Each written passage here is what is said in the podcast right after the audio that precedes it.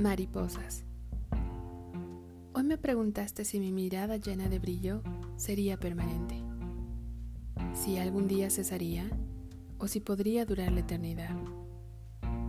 Mi respuesta fue que dependía de nosotros, pero lo que olvidé mencionar es que desde hace tiempo me llevas al borde de la eternidad y la locura, y que me he vuelto adicta a ella, que me he vuelto adicta a ti. Por eso hoy quiero proponerte que evitemos enamorarnos y ya.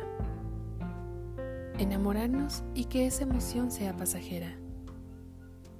Quiero que elijamos amarnos conscientemente y cada día hacer un acto de amor por el otro. Hacerlo porque nos hemos comprometido a ello, a perpetuarnos, a cuidarnos, a elegirnos por sobre nuestro humor, nuestros desencuentros, nuestras fallas y nuestros éxitos. Caminemos nuestro camino, pero procuremos que éste sea paralelo, uno al lado del otro. Elijamos al otro, cada día, sin importar la circunstancia. Porque no te quiero para emocionarme unos meses.